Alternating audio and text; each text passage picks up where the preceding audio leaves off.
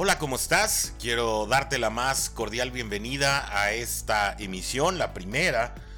de Blanco y Negro, este espacio que se ha abierto en GDL Post eh, para poder contrastar las principales noticias o por lo menos las más relevantes que a nuestra consideración se están desarrollando en todas partes del mundo. Este espacio no es privativo solamente de la ciudad de Guadalajara y sus alrededores, sino que estaremos analizando noticias que se den en el plano internacional, en el plano nacional y por supuesto en el plano local. Mi nombre es Orson G. Ya nos conocemos, nos hemos visto en los programas de los otros datos, eh, nos hemos leído también a través de algunas columnas que se han publicado en el sitio gdlpost.com.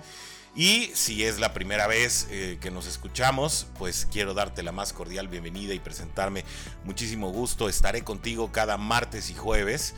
eh, compartiendo, insisto, las noticias más importantes que se hayan suscitado en las últimas horas previo a los cierres de edición de Blanco y Negro, este programa en el que nos estaremos acompañando las noches de los martes y los jueves a partir de ahora y que será un gusto compartir contigo. Y si te parece bien, vamos a comenzar ya con las noticias. Y es que, bueno, como bien sabes, el pasado martes, eh, niños y jóvenes de toda la entidad, es decir, de Jalisco y de Guadalajara y su zona metropolitana, regresaron al 100% a las actividades escolares. Una situación que se había anticipado unas semanas antes por parte de el gobernador de Jalisco, Enrique Alfaro Ramírez, y eh, que bueno, pareciera eh, ser fruto de una decisión tomada dados los antecedentes del el regreso a clases que por órdenes del gobierno federal y obviamente de la Secretaría de Educación Pública se dio de manera mayoritaria, eh, de manera presencial en planteles de toda la República y obviamente Jalisco no fue la excepción. Eh, aunque sí hubieron algunos eh, estados que se opusieron a la medida y que de alguna manera fueron un poco más permitivos con,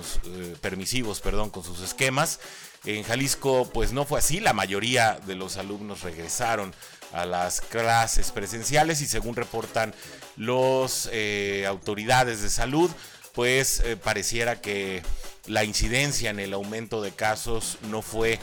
eh, realmente lo que se pudiera haber anticipado por parte de algunos sectores, sobre todo pues los más críticos. Nosotros ahí hablábamos de ello, habrá que ver ya las cifras oficiales comparadas con las proyecciones y eh, obviamente también con los testimoniales de las personas eh, cuyas eh, situaciones cambiaron o no cambiaron a través de esta decisión y de este regreso a clases. Lo que es una realidad es que se toma esta decisión del regreso 100% presencial a las aulas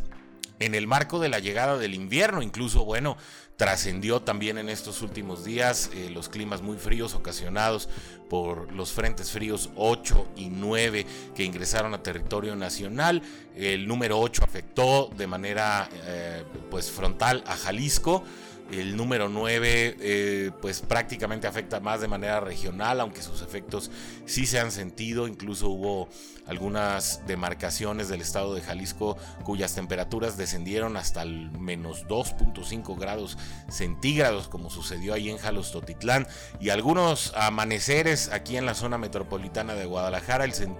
el termómetro registró incluso hasta 5 grados centígrados, pues una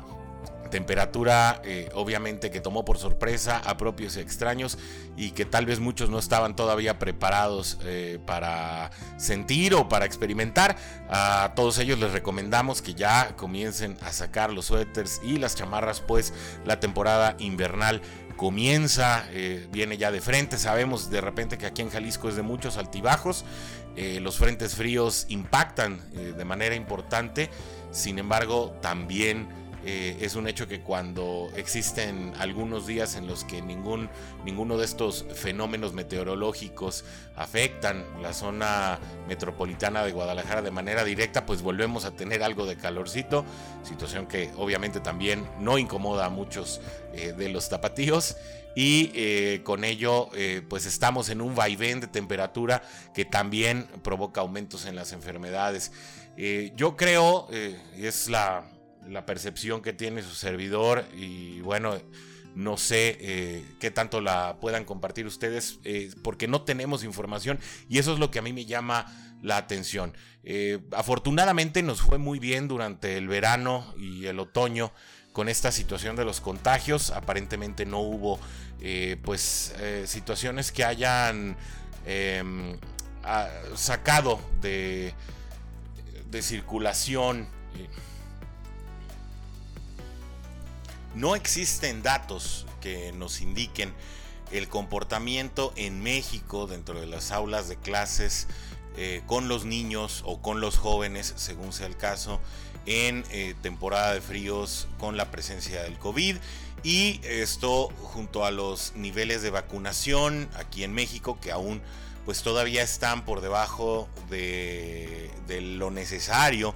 que según expertos es el 80% para poder eh, de alguna manera aspirar a mejores condiciones en las que la propagación no tome eh, pues niveles de cuidado o niveles de riesgo para la población en general. Debemos recordar que durante el año pasado pues todavía eh, los chicos estaban en, en modelos de clases a distancia que sabemos no es la situación ideal para la mayoría del sector estudiantil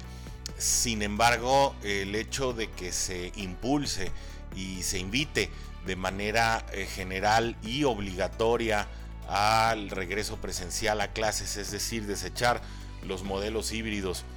cuando se avecina un invierno que es eh, pues prácticamente la condición más proclive para que esta enfermedad se propague, que es pues obviamente cuando por los fríos se cierran eh, las ventanas y las puertas, eh, que es cuando menos eh, oxigenación o mayor concentración de CO2 existe dentro de las aulas o cualquier tipo de espacio cerrado, que es lo que propicia precisamente que la enfermedad eh, que provoca el virus SARS-CoV-2 y que conocemos ahora como COVID o coronavirus, pues se propague y comience esta marcha en el marco precisamente de un gobierno federal que se ha negado hasta ahora por lo menos a vacunar a menores de 15 años. Y bueno, que dicho sea de paso, se anunció esta semana también que se abriría el registro para que los jóvenes de 15 a 17 años se puedan vacunar, pero esto pues parece que no será efectivo sino hasta el mes de diciembre o incluso tal vez estemos hablando ya de una situación de 2022, pues creo que es un caldo de cultivo para que se den eh, situaciones difíciles y tal vez innecesarias al forzar un modelo educativo eh, presencial necesariamente pues en el peor momento o en el que es más fácil propagar la enfermedad. Muchos dirán, eh, y lo dirán con, eh, con, mucha dosis de verdad, que pues los niños eh, por temas psicológicos, por temas emocionales, necesitan asistir a la escuela, necesitan la convivencia con sus compañeros y la verdad es que nadie niega esa situación, es una situación real y también muchos estarán en, en pro eh, de que, pues bueno, tal vez los niños y los jóvenes se contagien ya que el COVID no se desarrolla de manera grave en estos sectores de la población. Sin embargo, pues son las excepciones precisamente las que ponen mucho, mucho en tela de juicio y mucho para la reflexión. Eh, porque bueno, la, estadística deja de serlo cuando toma la forma de desgracia y entra a los hogares de cada quien y creo que pues eh, no se puede por uno perder todos ni por una victoria ganan todos tampoco. De manera que cada caso se tiene que evaluar en lo particular, no se pueden generar soluciones en lo particular tampoco. Sin embargo, parece que esta eh, apertura eh, que existía para los modelos híbridos o esta cerrazón en este momento para que los modelos sean presenciales de manera necesaria se dan en un momento en el que tal vez no estaba tan bien calculado. Parecería que tal vez eh, eh, ya pasado pasadas las fiestas de fin de año pasado enero eh, incluso, bueno, pues ya, ya a principios de febrero podía ser un momento idóneo, ya que viene ya un periodo más largo, con un clima más propicio, se avecina la primavera, tiempo de calores, que eh, sería tal vez muchísimo más adecuado ya para adoptar situaciones en las que los modelos fueran forzosa y 100% presenciales. Eh,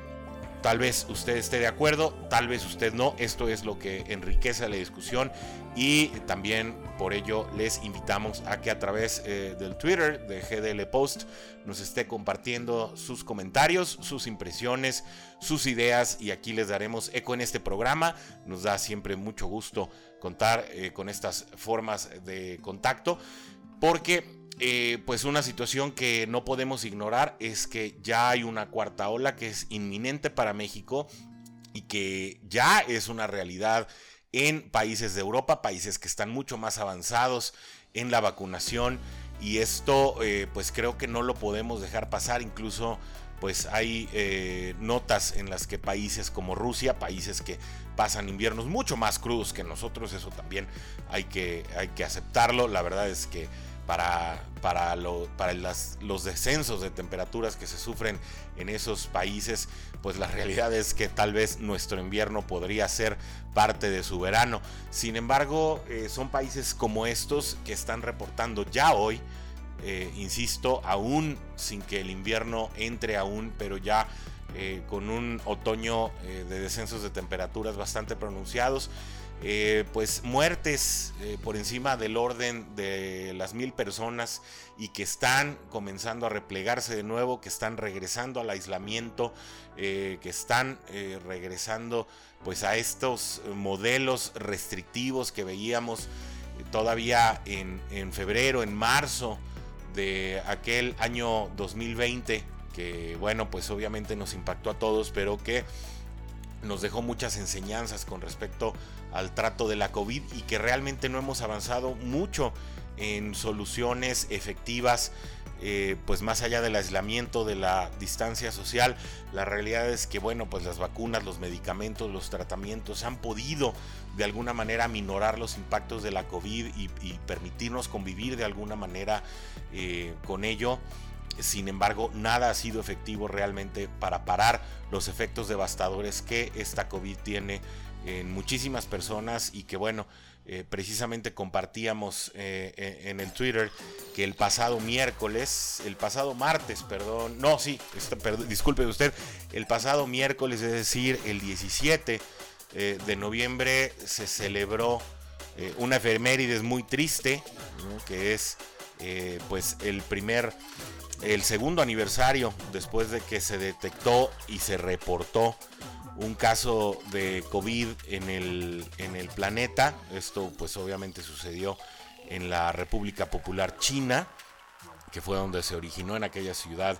de Wuhan, provincia en el país de lejano oriente, allá en la China. Se reportaba el primer caso de COVID, eh, un 17 de noviembre de 2019 y que bueno, ya ahora, después de varios cientos de miles de enfermos y de 5 eh, millones de vidas que oficialmente ha cobrado esta enfermedad en todo el mundo, pues todavía no tenemos una solución. Eh, pareciera que aprendimos a convivir con el virus, sin embargo, a pesar de que hemos normalizado la incidencia de esta enfermedad en nuestras vidas, pues el COVID sigue siendo algo real, sigue, sigue cobrando vidas humanas, se sigue llevando personas y eh, pues parece que en México, no solamente en Jalisco, nos hemos relajado o hemos aprendido a normalizar esta situación. También Claudia Sheinbaum ya alertó o ya avisó que aunque venga una cuarta ola eh, con un crecimiento exponencial de casos, la Ciudad de México no regresará a, estos esquemas de cierre. Eh, es muy improbable que suceda en cualquier parte del territorio mexicano. Eh, pues sin embargo es una situación que no debe tomarnos por sorpresa. Hay una cuarta ola que ya está sucediendo en todo el mundo y que, bueno, o que está sucediendo principalmente en Europa, se está reportando allá. no debemos olvidar que es una enfermedad que ya ha afectado a 250 millones de personas, casos confirmados, tal vez algunos de ellos pues hayan sido casos que, se replicaron, es decir, personas que han tenido dos o hasta tres veces eh, que han presentado la enfermedad y han salido positivos a ella, pero es una situación que no podemos pasar de largo y tomar a la ligera, incluso si somos de aquellos afortunados a los cuales el virus aún no ha infectado, eh, o por lo menos eh, de manera, pues de manera documental, tal vez algunos han sido infectados sin saberlo, los famosos asintomáticos, y que también esta enfermedad se ha servido de ello para poder afectar eh, o para poder eh, pasar de una persona a otra, incluso pasando desapercibida. Muy bien, eh, vamos a pasar entonces al siguiente tema, y es que el presidente Andrés Manuel López Obrador se encuentra este, este jueves y ahí estará también durante el próximo viernes en, en la ciudad de Washington, en donde se juntará con el primer ministro canadiense Justin Trudeau y con el presidente norteamericano Joe Biden eh, para tratar temas eh, que son propios de las agendas de la interacción de los tres países, donde ya aclararon que el programa eh, pues de Sembrando Vidas y que también la reforma eléctrica de eh, que bueno que ha sido motivo de muchísima discusión aquí en México pero también eh, que ha alzado algunas cejas dentro de los aparatos de gobierno estadounidenses no será parte de los temas que se tratarán. Por ahí tenemos aquí una nota de sin embargo que nos gustaría compartirles y es que el presidente de Estados Unidos, Joe Biden, confió este jueves en que su alianza con su homólogo de México, Andrés Manuel López Obrador, demuestre que las democracias pueden funcionar ante el eje de modelos autocráticos como el chino. Al comienzo de su reunión con López Obrador en la Casa Blanca, Biden dijo además que ya no considera a México como el vecino del sur, esto entre comillas, sino que quiere que ambas naciones se relacionen como países iguales con base en el respeto mutuo. Para ello, Andrés Manuel López Obrador dio las gracias a su homólogo estadounidense, Joe Biden, por no tratar a México como patio trasero y celebró este trato respetuoso. Usted recordará una situación que también exaltó en la administración de Donald Trump. Eh, también, eh, pues, una parece que es una de las premisas que más le interesan a Andrés Manuel López Obrador, que le muestren respeto a la nación de México, un respeto que obviamente eh, debe eh, obviamente otorgarse entre las naciones soberanas, eh, pero parece que también para Andrés Manuel López Obrador es muy importante que se reconozca de manera tácita y de manera explícita en los discursos. aparentemente, o podríamos muchos pensar que es parte de las peticiones que se hicieron para el discurso oficial. Esto sí es obviamente parte de la especulación y ya quedará en la mente de cada uno de ustedes. Continuamos con la nota y es que dice que López Obrador se pronunció de esta manera en esta primera reunión con Biden eh, en el contexto de esta novena cumbre. Es apenas la novena cumbre de líderes de Norteamérica. Eh, es la primera para López Obrador, ya la segunda para Justin Trudeau y obviamente es la primera para Joe Biden, quien asumió el poder hace algunos meses. Eh, para ser exactos, pues a inicios del año, de este año, perdón, y que bueno, que con ello eh, le darán curso a temas importantes de las agendas de los tres países en las que se centrará la atención aparentemente en temas de orden económico eh, la cita de, la nota eh, que estamos hablando, de, sin embargo, insistimos, es el presidente Joe Biden quiere que el trato sea respetuoso entre iguales. Me lo manifestó desde la primera vez que platicamos por teléfono, así dijo Andrés Manuel López Obrador, que el mandatario estadounidense le dijo que a México se le daría un trato respetuoso y no como al del patio trasero. Así lo mencionó López Obrador. También eh, abogó eh, López Obrador por la aprobación en Estados Unidos de una reforma migratoria que resulte en la legalización de los inmigrantes indocumentados al opinar que es justo hacerlo. Y este es uno de los puntos nodales de las reuniones de estos dos países, ya que también a los Estados Unidos les interesa mucho el tema fronterizo. Obviamente México como corredor eh, de prácticamente toda América Latina en los ingresos hacia la Unión Americana, pues es siempre eh, la piedra de toque y la piedra angular de las conversaciones entre estos dos países y pues normalmente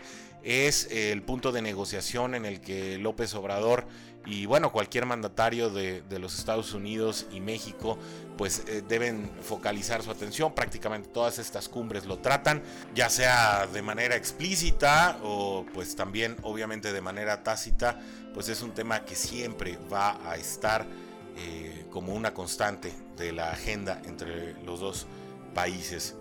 Eh, también eh, el presidente se, reunió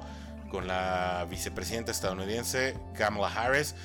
Con ella se vio en la Casa Blanca antes de este encuentro bilateral eh, con el presidente Biden. También se trataron temas de alto nivel y bueno, le acompañó al presidente López Obrador el vicepresidente Marcelo Ebrard, que seguramente nos estará presumiendo algunas selfies durante el transcurso de los siguientes días. Y bueno, pues para que estén muy a la expectativa de eso también. Eh, decía López Obrador en esta reunión con la vicepresidenta Harris, le vamos a plantear al presidente Biden, con todo el respeto, que celebramos que él haya enviado al Congreso la iniciativa para regularizar migrantes y que ojalá los legisladores de los dos partidos ayuden, porque es justo Así lo mencionó el presidente, que añadió que hay gente muy trabajadora, honrada, que vive en Estados Unidos desde hace mucho tiempo y que no hay una iniciativa mejor que esa en el terreno migratorio, por lo que México estará observando la evolución de esa propuesta. Eh, bueno, seguramente en el siguiente episodio de en Blanco y Negro estaremos también